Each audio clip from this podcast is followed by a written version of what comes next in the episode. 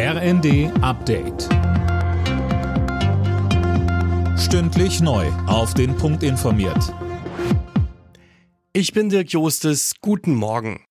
Die EU will den Opfern der Erdbeben in der Türkei und in Syrien helfen. Geplant ist eine Geberkonferenz Anfang März, sagte EU-Kommissionschefin von der Leyen. Die UNO hat die syrische Führung unterdessen aufgerufen, Helfer ins Land zu lassen. Tankred Stöbe von Ärzte ohne Grenzen sagte uns dazu. Wir hoffen, dass die Regierung in Damaskus jetzt aufgrund dieses Erdbebens den Zugang von Hilfsmitteln nach Idlib ermöglicht. Das ist dringend nötig. Und es ist eben ein Wettkampf gegen die Zeit. Jede Stunde rennt uns davon, um eben auch noch Überlebende zu finden.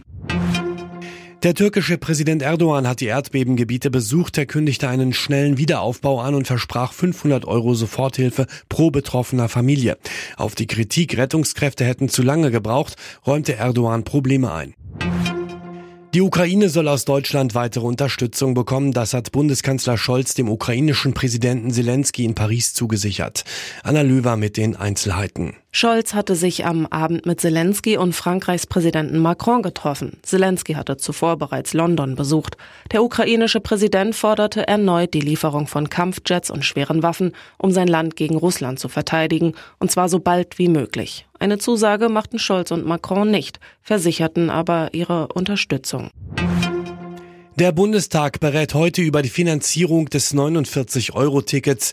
Geplant ist, dass der Bund bis 2025 jährlich 1,5 Milliarden Euro zur Verfügung stellt, um die Hälfte der Ausfälle der Verkehrsanbieter auszugleichen. Die andere Hälfte sollen die Länder bereitstellen. Borussia Dortmund steht im DFB-Pokal-Viertelfinale. Das Team gewann am Abend in Bochum mit 2 zu 1.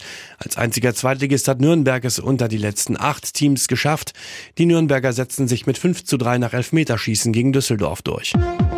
Alle Nachrichten auf rnd.de